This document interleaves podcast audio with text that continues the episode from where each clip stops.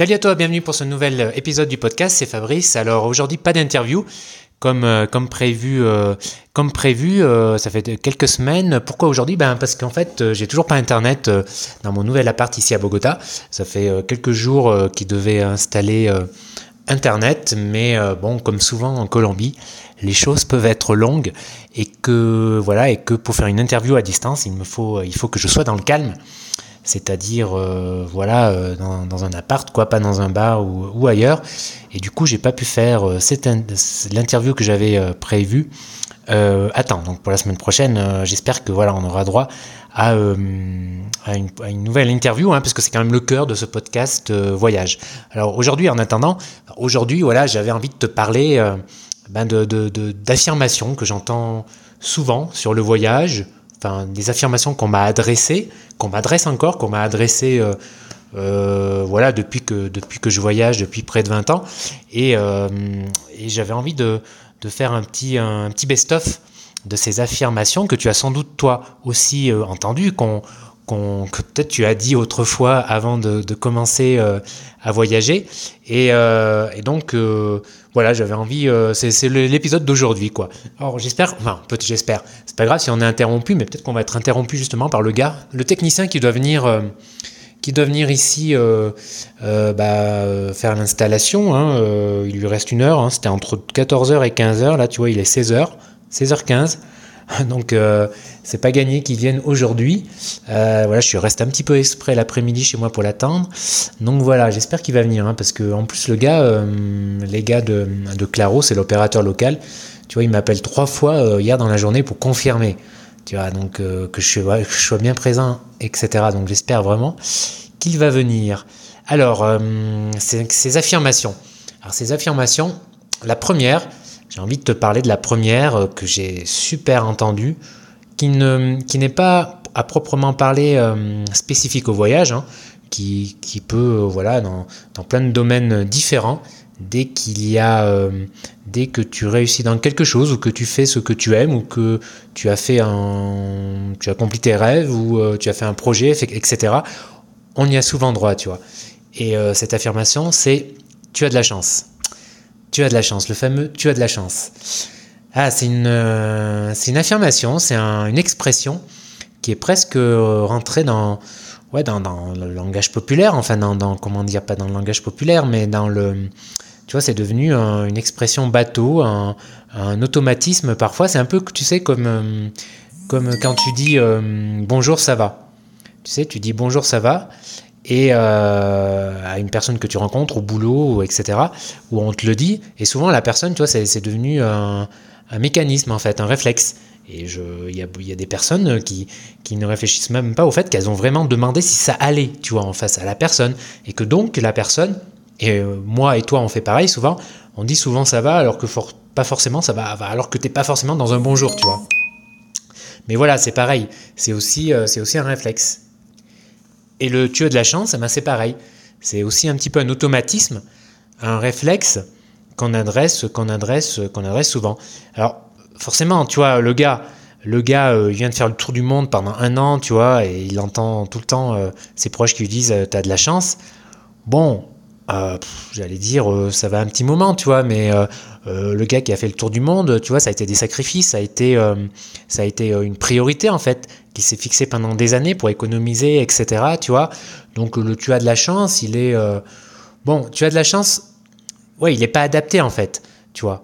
Alors oui, le seul truc qui est vrai, c'est qu'on a de la chance, moi ou toi peut-être qui m'écoute, d'être né dans un pays comme la France, euh, tu vois, dans le monde occidental du moins, et voilà, d'être né dans ces pays qui permettent une certaine liberté, d'avoir plus de liberté dans, dans, le, dans, dans les choix que dans le chemin que tu vas prendre dans ta vie, tu vois, qui te permettent de faire quand même beaucoup de choses, si tu as vraiment la motivation, tu vois, sans forcément avoir beaucoup d'argent. Mais voilà, c'est vraiment possible de s'élever, etc. Donc oui, on a de la chance d'être né dans ces pays. Ça, oui, c'est clair, parce qu'on ne choisit pas de naître, tu vois, donc c'est vraiment pour le coup euh, de la chance. Mais pour le reste, bah voilà, le facteur chance, il est quand même minime, tu vois. Et c'est parfois un peu, ouais, un peu énervant quand tu fais un tour du monde, ou pas forcément un tour du monde, tu vois, un projet euh, sur lequel tu as consacré beaucoup de temps, d'énergie, tu vois, de sacrifice, de motivation, et l'autre te dit, tu as de la chance, tu vois, c'est, je sais pas si ça t'est déjà arrivé, hein, moi ça m'est déjà arrivé, j'ai un peu l'impression qu'on me rabaisse mon truc, tu vois, qu'on rabaisse, euh, tu vois, qu'on tient pas compte, et la personne ne sait pas, en fait, souvent. Euh, c'est vrai, que, la personne tient pas compte de tous ses efforts, tu vois, elle en a pas conscience, et c'est un peu comme rabaisser le truc, tu vois. Euh, bon, j'exagère un peu, tu vois, mais ça donne un peu cette impression. Et euh, donc voilà. Et c'est pour ça que moi, j'essaye, tu vois, cette expression tu as de la chance, je l'utilise quasiment plus en fait. Parce que j'ai pris conscience de ça et, et j'ai vraiment fait l'effort pendant un temps de ne plus l'employer. De ne plus l'employer vraiment. Parce que je trouve que c'est rabaisser ce que la personne vient de faire, tu vois, et la chance, souvent, dans ce genre de projet, elle a une part minime, quoi. Parce que la chance, euh, même si elle a été présente, la personne l'a provoquée, tu vois, elle est allée la chercher, la chance. Et du coup, voilà. Et, quand tu dis ça, tu vois, c'est souvent, voilà, une personne qui dit ça, qui veut faire euh, ce projet pendant, depuis des, années, etc., et ouais, le gars en face le fait, tu vois, euh, peut-être que dire de la, que, peut-être que dire tu as de la chance, tu vois, c'est un peu ce, tu vois, une façon de, hum, comment dire, de se, hum, de se déresponsabiliser, tu vois en, se disant un petit peu, euh, plus ou moins implicitement, ouais, ben non, c'est la chance, euh, moi j'ai pas de chance, euh, voilà, tu vois, c'est plus facile de se dire ça, forcément, c'est aussi plus lâche, et c'est plus, mais c'est plus facile de se dire ça que de se dire, non, en fait, ouais, ça tient qu'à moi, quoi, mince, il faut que j'y aille, quoi, il faut que je, que je mette la, main à la pâte, tu vois. Donc voilà, cette expression, tu as de la chance, que j'ai souvent, que j'ai souvent entendue. Ensuite, il y, en a, il y en a une autre, qui est super classique aussi, encore plus, c'est tu es riche. Bon, voilà cette expression, elle est souvent, euh, elle me fait souvent sourire hein, parce que souvent, euh, elle vient de, de, la bouche de personnes qui gagnent 2-3 000 euros net euh, par mois, qui, qui viennent de s'acheter une voiture neuve à 20 000 euros, tu vois, ou voilà, qui gagnent trois fois le SMIC, etc. Donc tu vois, la notion de richesse, elle est quand même relative, tu vois. Et non, la, la, vérité, c'est que tout ça, c'est surtout une question de motivation et de choix, tu vois, et de sacrifice dans la vie, quoi. Et que tu peux, et quand tu, es né en France, même avec un salaire moyen, tu peux vraiment économiser, même si ça prend euh, des années, tu peux vraiment économiser pour t'offrir un tour du monde, quoi. Surtout que voyager, euh, faire un tour du monde, c'est pas si cher que ça. Enfin voilà, tu as des pays où tu peux euh, rester pendant pour 600 euros par mois en Asie du Sud-Est, tu vois, beaucoup moins cher que finalement vivre en France, tu vois, etc., etc. Enfin bon, si tu voilà, euh, tu dois savoir tout ça, hein, si tu lis mon blog, etc. Ou, etc. Bon, euh, je crois que ça, c'est quand même une notion quand même qui devient, euh, qui s'est quand même vachement démocratisée, tu vois, et qui a quand même, qui commence à avoir pignon sur rue quand même. Mais, mais, il y a encore, ça revient quand même, ça revient parfois, tu vois. Et Là aussi, sans doute, c'est une façon, euh, sans doute, un peu comme tu as de la chance, tu vois, de, se déresponsabiliser, tu vois, de se dire, ouais, le gars, euh, non, mais c'est sûr qu'il a plus d'argent que moi, il doit gagner deux, trois fois plus que moi, tu vois. Peut-être qu'on, peut-être c'est une, façon de se raconter des histoires pour, euh, pour un prétexte, tu vois, ouais, une façon de se raconter des histoires, de, de, de, au lieu de, parce que c'est plus facile, c'est plus facile que de regarder vraiment sur le pas de sa porte, tu vois, que de regarder chez soi en fait, de se demander mais pourquoi je le fais quoi? Oui, c'est possible, tu vois. Enfin bref, voilà. Une troisième expression dont j'avais envie de te parler euh, dans ce, post, dans ce podcast, c'est celle-là aussi, c'est ça, celle-là, c'est une de mes préférées, qui ne, qui ne s'applique pas forcément au voyage aussi, mais c'est celle-ci. Ce n'est pas la vraie vie, ce n'est pas la réalité. Alors peut-être tu l'as déjà euh, entendu aussi, et euh, alors moi, cette expression me fait toujours penser à un souvenir de voyage. C'était en 2012 ou 2013, non 2012 je crois. Et j'étais euh, j'étais au Pérou dans la vallée euh, de l'Inca, près de Cusco. Et euh, je faisais une balade d'un après-midi avec une touriste, une américaine, je sais plus, ou une anglaise, je sais plus. Et elle me demandait ce que je faisais dans la vie. Alors je lui racontais, etc. voilà. Et là, elle m'avait sorti cette expression, c'est pas la vraie vie. Et j'avais répondu tac au tac. enfin gentiment, hein, mais tac au tac, je sais pas, ça, ça m'était sorti rapidement en fait, tellement en fait, sans doute je devais y avoir réfléchi avant, tu vois, à force de, enfin parce qu'on me l'a déjà dit, tu vois, donc du coup j'avais presque une réponse toute faite en fait qui était sortie. Et, euh, et en fait je lui avais dit, euh, je lui avais dit, mais non la, la vraie vie, euh, la vraie vie c'est notre réalité en fait, c'est la vie que nous que nous façonnons nous-mêmes, tu vois, c'est la vie que l'on crée en fait pour soi, tu vois. Et voilà, les réalités de la vie elles sont propres à chacun et elles sont différentes. Et il n'est écrit nulle part ce qu'est la la, la, vraie vie, tu vois. voilà, sors-moi un texte où c'est écrit. Non, ça n'existe pas, tu vois. Parce que, pour, la, pour une bonne raison, c'est qu'il n'y a pas, ça n'existe pas, il n'y a pas de vraie vie. C'est la vraie vie, c'est la réalité qui nous est propre à chacun. C'est la vie qu'on voilà, qu'on se fait en fait, qui nous correspond, tu vois. C'est le chemin qui nous correspond. Et euh, c'est la, la vie, c'est celle dans laquelle eh ben, tu te sens à ta place, tu te sens toi, tu te sens bien, tu vois. C'est la vie euh, qui te correspond. Voilà. Bon, je crois que j'avais été clair. Euh, il y avait eu un grand silence et puis, puis voilà, après on avait rediscuté d'autres choses, mais, mais je crois que ça l'avait un peu marqué cette discussion, enfin j'espère. Hein. Bref, quatrième expression, euh, cela, je l'ai entendu aussi souvent. C'est tu voyages seul, mais tu t'ennuies pas, tu te sens pas seul, etc. Alors, c'est vrai que la personne qui n'a pas l'habitude du voyage euh, en solo, euh, c'est une question légitime. Hein, c'est une question légitime de se, de se poser. Je crois que j'ai dû, j'ai dû aussi me poser la question avant de, faire des longs voyages en solo. Et c'est une question qu'on me pose moins, parce que depuis quelques années, je voyage beaucoup moins seul, par choix en fait, voilà, parce que le voyage solo, m'a apporté beaucoup pendant, euh, pendant des années, mais euh, tu vois, euh, comment dire, tout change dans la vie. Ce que certaines choses t'apportent, eh bien, au bout d'un moment, elles t'apportent moins, c'est normal, tu vois. Et, tu passes à autre chose, qui, d'autres choses qui vont t'apporter d'autres choses, etc. C'est un cycle perpétuel. C'est ce qui fait la, beauté de la vie. Et je tombe un peu dans la philo aujourd'hui, mais bon, c'est un peu philosophique tout ça. De toute manière, c'est, quand même la frontière. oui, c'est, de la philo aussi. Hein. Enfin bref. Et, donc le, voyage, euh, voilà, c'est une question euh, légitime qu'on se pose. Or, dans la réalité, tu as déjà fait un voyage solo, euh, tu t'es vite rendu compte que bah non, tu restes jamais seul en, fait. Et que même pour certains voyages, il faut même te forcer, tu vois, pour rester seul. Je me souviens d'un voyage de six mois que j'avais fait en 2009 en Asie du Sud-Est. Bah, j'avais du mal à rester seul, vraiment. Parce que j'étais tout le temps en train de faire la route avec des gens que je rencontrais dans le bus, dans les hôtels, etc avec qui euh, ouais, je me liais d'amitié, avec qui il y avait un bon feeling, tu vois, avec qui je m'attachais. Et, euh, du coup, euh, c'était presque difficile de rester seul. Alors je passais, je me rappelle d'avoir passé quelques jours où je m'étais vraiment forcé à être seul parce que c'est un besoin aussi de se retrouver, tu vois, d'être seul, c'est un besoin, c'est normal. Et, et, voilà. Et il y avait, ouais, il y a même une semaine où j'ai essayé de rester seul. J'y suis arrivé, je crois que c'était mon record pendant, pendant ces six mois. Et puis, euh, bon, voilà, après le challenge, c'était pas rester seul pour rester seul. Hein. C'était un peu ridicule de faire ça. C'était, euh, voilà, parce que c'est sympa aussi de, bien sûr, de, faire plein de rencontres, etc. Alors, non, on peut pas, pendant un voyage, euh, voilà, solo, c'est difficile de rester seul. On fait plein de rencontres. Pourquoi? Parce que, parce que forcément, tu es tout seul et naturellement, tu vas aller davantage vers les autres. Voilà. Et de l'autre côté, les autres, naturellement, vont venir davantage vers toi.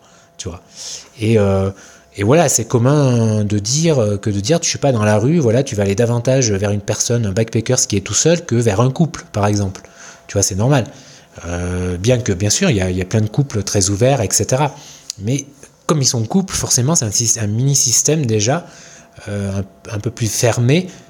Ben, je fais pas de généralité, hein, c'est vraiment une enfin si une généralité que je fais plutôt, mais euh, voilà ils s'autosuffisent parfois, voilà, ils vont, ils vont plus avoir tendance à s'autosuffire que quelqu'un qui est, euh, qui est tout seul. Et ça, c'est normal, c'est humain, euh, voilà. C'est la psychologie de base, quoi. Et, euh, et donc, voilà. Et moi, je sais pas, j'ai remarqué en tout cas aussi que, hum, comment dire, c'est souvent, c'est souvent dans les lieux les plus touristiques où tu te sens le plus seul, en fait. Où tu as plus de mal à faire des rencontres, ou du moins des rencontres intéressantes. Voilà. Euh, des personnes avec qui tu vas avoir envie de poursuivre euh, un bout de chemin.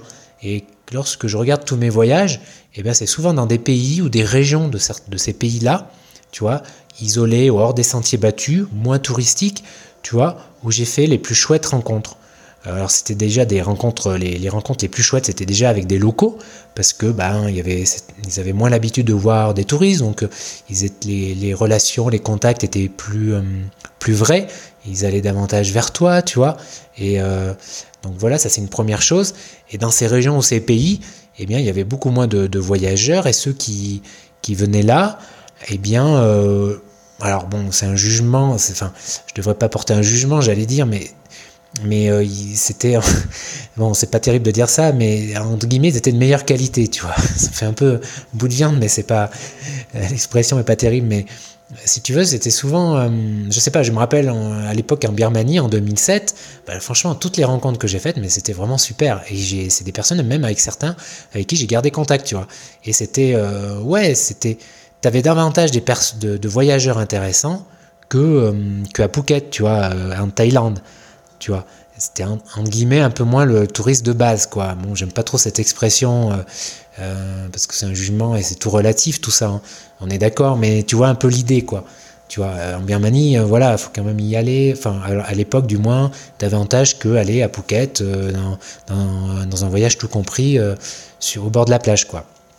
Bon, on se comprend, je pense. Et donc, eh bien, voilà, dans, ces endroits où ces pays beaucoup moins touristiques, c'est souvent là, justement, où c'est plus, difficile de se, de se sentir seul. Et ça, tu vois, c'est un phénomène social, sans doute sociologique, euh, tu vois, parce que sans aller à l'autre bout de la planète, tu es à Paris, tu es en France, dans une grande ville, tu vois, eh bien, c'est bien connu que la solitude est plus grande dans les grandes villes, tu vois. Euh, tu vois, enfin, c'est quelque chose, un truc sociologique assez, euh, assez, assez documenté et, assez connu. Donc voilà pour, pour ce quatrième point. Et le dernier point que je voulais aborder, c'est l'expression c'est dangereux tous ces pays. Alors certes, bien sûr, euh, voyager c'est plus risqué que de, que de rester dans son canapé, hein, ne serait-ce parce que tu vas prendre un bus, traverser des, des rues, etc. Mais euh, bon, l'analyse, l'analyse du truc, euh, voilà, l'analyse ne va pas, ne pousse pas très loin la chose, tu vois, parce que c'est vrai dans certaines zones, il faut, il faut prendre quelques précautions. Voilà, il y a des pays un peu plus dangereux que d'autres. il y a des régions du monde où la, ou disons la, délinquance en tout cas urbaine notamment est plus euh, importante, par exemple en Amérique latine, voilà, il y a une différence entre l'Amérique latine et l'Asie du Sud-Est. Tu vois, la délinquance urbaine dans les grandes villes ou des villes d'Amérique latine, elle est plus importante qu'en Asie du Sud-Est. Et ça, c'est un fait. Tu vois, et ce pour différentes raisons, euh, voilà, que je ne vais pas expliquer ici, mais voilà, ça c'est un fait, c'est une réalité. Et euh, tu as des pays un peu plus. Euh, où en plus, il y a, l'histoire des gangs, là, euh, narco, etc., pour certains pays d'Amérique centrale, notamment, tu vois, voilà, où la criminalité est assez importante, dans des pays comme l'Honduras, Guatemala, San Salvador, etc., et même dans certaines régions du Mexique. Mais en ce moment, le Venezuela aussi est pas mal, tu vois. Et donc voilà, et pour la Colombie, tu vois Bon, c'est encore une image qui est attachée à ce pays, mais la Colombie, quand tu es dans une ville en Colombie, c'est pas plus dangereux que, que dans toutes les villes d'Amérique latine, tu vois. C'est pas plus dangereux que dans un Cario, quoi. Donc ça, c'est une réalité, tu vois. Après, oui, bien sûr, il y a certaines zones où il y a encore des paramilitaires, etc. Bon, j'en ai parlé plein, plein, plein de fois. J'avais fait notamment une vidéo sur YouTube sur, ce, sur cette question de la sécurité en Colombie. Donc, je te renvoie, je te renvoie à cette vidéo sur ma chaîne YouTube. Et, euh, donc, euh, bah, la sécurité, tu vois, euh, oui, c'est relatif. Hein. Euh, moi, ma mère, je pense que pour ma mère, euh, tout est dangereux en dehors de la France, tu vois. Euh, voilà, si as jamais, si la personne, elle a jamais quitté la France, forcément, l'inconnu, parce que c'est toujours la question, l'inconnu, ça fait toujours peur. Tu vois, même le voisin, ça fait toujours peur, tu vois. C'est pour ça que quand tu, voyages un peu partout dans le monde, tu, te rends vite compte que souvent le voyage, le, c'est marrant, le, le voisin, tu vois, il est souvent, euh, il est souvent décrit un peu d'une façon péjorative, parfois pour des bonnes ou des mauvaises raisons, mais souvent, euh, oui, euh, à côté, c'est plus dangereux qu'ici, tu vois. Et c'est souvent parce que la personne n'y a jamais mis les pieds, en fait, tu vois. Et ça, tu retrouves ça un peu partout dans le monde. C'est, c'est, parfois assez marrant, parce que quand tu vas dans l'autre pays, après, ils disent le contraire, évidemment. Donc ça, c'est, voilà, c'est assez drôle. Donc, donc voyager bien sûr n'est pas dangereux hein, si tu prends un minimum de, de précautions. Alors bien sûr il y a des pays euh, oui risqués. Hein, si tu vas en Irak forcément euh, c'est quand même euh, plus risqué je dirais que la Sicile. On est d'accord. voilà. Mais d'une manière générale voilà. Mais bon ça c'est vraiment l'affirmation de base de base là Bon, t'as peut-être peut perdu trois minutes en écoutant. Bon, euh, reste encore parce que là, euh, après, après, après euh, cette expression, ça va aller mieux. Non, mais voilà. Donc voilà, bon, voilà, j'ai fait le tour de, ces cinq, de ces cinq expressions. mais bon, après le, après, j'ai eu beaucoup de, de, questions de lecteurs par rapport à l'Amérique latine. Et ça, je peux comprendre, tu vois, cette question euh, légitime, un peu anxieux par rapport à la sécurité en Amérique latine, surtout si, c'est ton premier voyage en dehors de, l'Europe, tu vois, euh, que tu y vas tout seul, tu vois. Et d'ailleurs, j'ai beaucoup de lecteurs euh, qui, m'ont acheté, tu vois, qui ont lu mon guide atypique sur la sécurité en voyage, tu vois, et après qui m'ont remercié, que j'ai reçu de chouettes retours, et parce qu'ils ont appris des choses, tu vois, etc. Et aussi, parce que c'est aussi un, aspect, ça les a rassurés en fait. Et tu vois, euh, ça, ça compte aussi. C'est un aspect important, pas seulement. C'est un aspect important qui est plus dit, qui est pas comptable en fait, qui est qui est pas mesurable, tu vois. Euh, c'est pas une information forcément un, truc que tu as appris tu vois qui change ta vie mais c'est une impression tu vois une euh, voilà. Et ça c'est important d'être c'est important d'être aussi plus rassuré quand tu vas dans un pays tu vois parce que ça veut dire que tu vas avoir plus confiance en toi et tu vas paraître moins pigeon et moins euh, et moins le mec qui débarque tu vois en train de regarder etc parce que là pour le coup tu es un peu la cible idéale pour les escrocs pour les escrocs tu vois. Et ça ils sont fins psychologues et ils repèrent vite ce qu'on disait au Nigeria, ce qu'on appelait au Nigeria un fresh fish, tu vois, un poisson frais. Et ça se voit. Enfin bref, voilà. Toi aussi, j'en ai fini sur ce cinquième euh, sujet. Euh, bah voilà, mon technicien, bah c'est cool, il ne m'aura pas interrompu. Il n'est pas arrivé, il est 4, plus de 4h30, c'est super, il va pas passer. Voilà, bon, ça m'énerve un peu, mais bon, c'est comme ça, j'ai l'habitude. Euh, il va falloir que j'aille encore au bar du coin ou au coworking bosser. Bon, en parlant, en parlant de coworking, en parlant de, de bosser. Euh, je t'en avais déjà parlé peut-être dans les épisodes euh, précédents. Euh, mais donc cette année, mon événement, le Digital Nomad Starter, est reconduit pour la deuxième édition parce que ça avait été un succès le premier et voilà on avait hâte de, de reconduire ça d'ailleurs c'était c'était déjà prévu depuis longtemps et là, on va même euh, l'étendre à toute la journée parce que en fait tout le monde avait trouvé ça trop court un après-midi, tu vois. Et c'est enfin c'est tous les, retours qu'on avait eus. Et euh, donc on va l'étendre à quasiment euh, toute la journée. Enfin, je pense que ça va commencer à 10h. Ça sera toujours à Paris, ça sera toujours en septembre, ça sera toujours un samedi. Et là, ça sera le 15 septembre, le samedi 15 septembre prochain. Donc voilà, si ça t'intéresse, note ça sur ton agenda.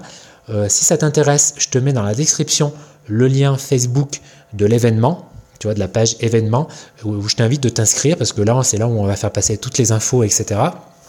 Toutes les informations pratiques et, euh, autres choses, des témoignages aussi du, dernier, ouais, on va mettre les vidéos, des photos du témoignage, des témoignages des participants, des photos euh, de la soirée, de la pré-soirée qu'on a fait à 21h. Aussi, il y avait aussi la pré-pré-soirée à minuit. Et pour les derniers, il y avait une pré-pré-pré-pré-soirée qui a fini à 4h du matin dans un ancien bordel de Pigalle. Franchement, c'était vraiment sympa, un petit, euh, euh, coin, une petite adresse que, qu'un des participants, un des participants m'a fait découvrir. Peut-être qu'on finira encore là cette année. Hein. Euh, je vais aller voir la gérante, on va, on va essayer de trouver un accord, parce que la déco était quand même, tu vois, la déco était vraiment un peu genre belle époque, tu vois. enfin bref, c'était, c'est vraiment sympa, c'était vraiment un lieu, un lieu comme je les aime. Euh, surtout dans une voilà un lieu comme ça à Paris qui doit il doit pas en rester des masses tu vois quand même des lieux comme ça et c'était vraiment c'était vraiment chouette et c'est des lieux comme ça tu vois c'est des moments comme ça des lieux que je découvre comme ça où je me dis quand même Paris c'est chouette ouais quand même il y a, il y a des trucs chouettes à Paris enfin bref il y a aussi pas mal de trucs négatifs mais il y a vraiment des trucs chouettes aussi donc euh, le digital nomad starter bon en deux minutes qu'est-ce que c'est? Euh, c'est un mélange de conférences et d'ateliers pratiques, tu vois, de séances de brainstorming, etc. C'est pour qui? C'est pour tous ceux qui sont intéressés par euh, le mode de vie digital nomade. C'est tous ceux qui sont intéressés par euh, voilà monter un, business, soit internet, soit une activité de freelance, tu vois, pour voyager et vivre n'importe où dans le monde. Donc que tu aies un projet ou pas, c'est mieux, voilà, euh, ou pas, c'est encore mieux, même si tu as une idée ou si tu, tu, as des, tu as commencé un projet, puisque les ateliers qu'il y aura, et, euh, les, brainstorming, eh ben, c'est le but de ces ateliers, tu vois, c'est échanger, t'aider sur les difficultés, etc. Et d'ailleurs, c'est ce que les participants avaient beaucoup aimé, et nous aussi. Donc voilà, on s'était éclaté et franchement, j'ai vraiment hâte d'être au 15 septembre, tu vois. Euh, mais j'en ferai en fait tous les 6 mois, tous les 3 mois. Hein. Euh, enfin, pourquoi pas. Hein. Mais voilà, donc je te donne rendez-vous. Euh, bah, inscris-toi si ça t'intéresse sur la page Facebook de l'événement ou sinon tu tapes sur Facebook dans l'onglet dans recherche Digital Nomad Starter Paris. Tu peux aller aussi sur ma page, sur la page Facebook du blog Instinct Voyageur. Tu trouveras l'événement. Et puis, puis je crois qu'on a fait qu'on a fait le tour, qu'on a fait le tour. Euh, bah, à l'heure où tu écouteras ce podcast, bah, le match de la France aura eu lieu. Voilà, on sera peut-être en, quart, non pardon, en quart de finale. On sera peut-être en demi-finale contre sans doute le Brésil. Voilà, c'était le coin football. Je suis pas du tout footeux, mais la Coupe du Monde c'est quand même chouette à suivre. Malheureusement, la Colombie s'est fait éliminer au tir au but. C'est dommage parce que l'ambiance était quand même sympa ici. Voilà, euh, si tu as aimé ce podcast, si tu as aimé cet épisode, euh, merci vraiment d'aller sur iTunes. Si tu l'écoutes sur iTunes, c'est de mettre un, 5 étoiles, ça ferait vraiment un avis, voilà, ça serait vraiment super. Et puis, euh, bah, je te souhaite une, une, très bonne journée, une très bonne soirée, où que tu sois. Bye bye